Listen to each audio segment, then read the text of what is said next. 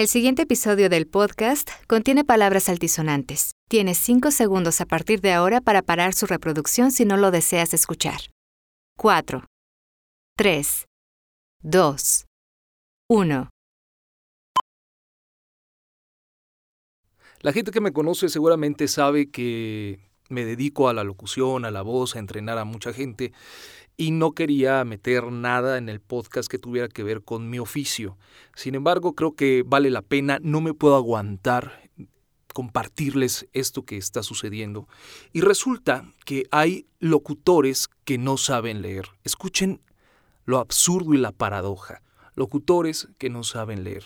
Les platico, estoy actualmente promoviendo un curso gratuito para locutores, para la gente que quiera entrar en la locución, para darles un oficio y lo hicimos totalmente online para que no tuvieran ningún problema cualquier persona que estuviera en cualquier parte del mundo y sobre todo pensando en la gente de nivel socioeconómico bajo o la gente que no le fue bien en este 2020 por la pandemia y tiene problemas económicos, pues bueno, fue, ok, pásale compadre, ¿no? Toma el curso. El problema aquí, fíjense el gran filtro, es que les ponemos ahí una instrucción de que tienen que mandar un correo electrónico para que les den las claves. Y todos en los comentarios ponen más info, ¿no? Este, ¿cómo puedo acceder? Coño, ¿cómo puedes acceder? Leyendo primero las instrucciones. Hay un problema muy grave. Y esto es muy serio hay un concepto que se llama analfabeta funcional. Son esas personas que saben leer, o sea, saben eh, distinguir las palabras, pero no entienden nada de lo que están leyendo. Puede ser por prisa o puede ser verdaderamente por un hábito, un mal hábito, un vicio que se ha hecho a lo largo de los años y que no les ha permitido preguntarse qué demonios está pasando a la hora que leen. Locutores que no saben leer.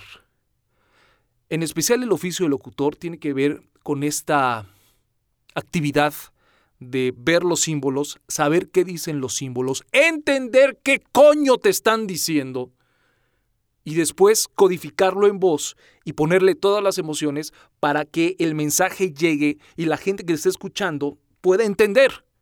¿Cómo coño pretendes transmitir un mensaje si no lo has entendido?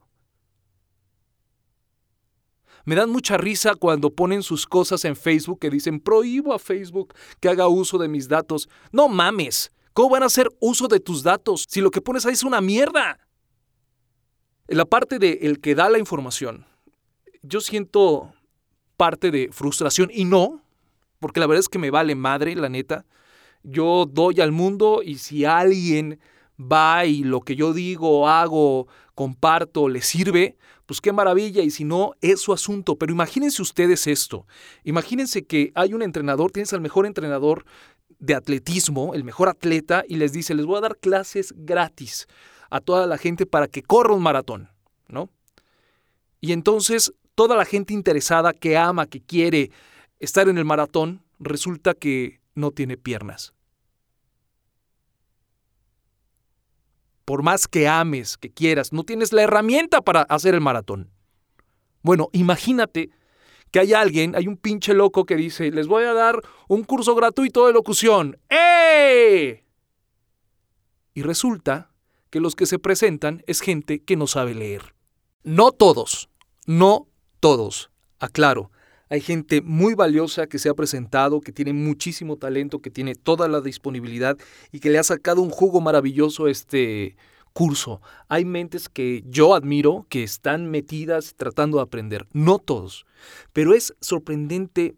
Lo que pasa que mucha gente ha entrado. Eh, tenemos miles de personas tomando el curso. Esa es la realidad. Y tal vez no sea el gran porcentaje, pero en número son muchísimas personas que se acercan con esta problemática preocupante. No del imbécil que está dando el curso de locución. Yo me pongo a pensar que este tipo de gente es la que vota en las elecciones y pone un presidente. Es la que está educando a los niños contra el cambio climático. Si ¿Sí me cachan hacia dónde voy?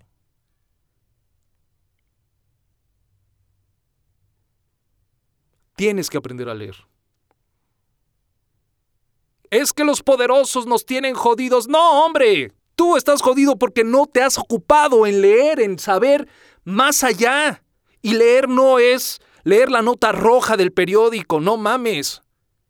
O que si fulanita ya salió de la novela y ahora anda con fulanito, pero le pone el cuerno con menganito. Cuando lees esa clase de porquería se te funde el cerebro. Eso es lo que está pasando, coño. Deja de ver la televisión, deja de ver novelas. Ya. Tienes que poner manos a la obra.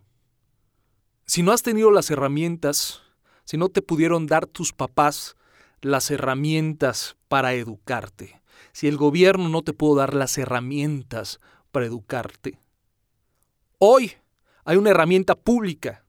Deja de consumir estupideces y ponte a estudiar, pero estudiar bien, a practicar lectura de comprensión. Y bueno, me voy a despedir de este podcast y disculpen ustedes tanto francés que acaban de escuchar, pero a veces es importante decir las cosas así, porque si no, no llega el mensaje.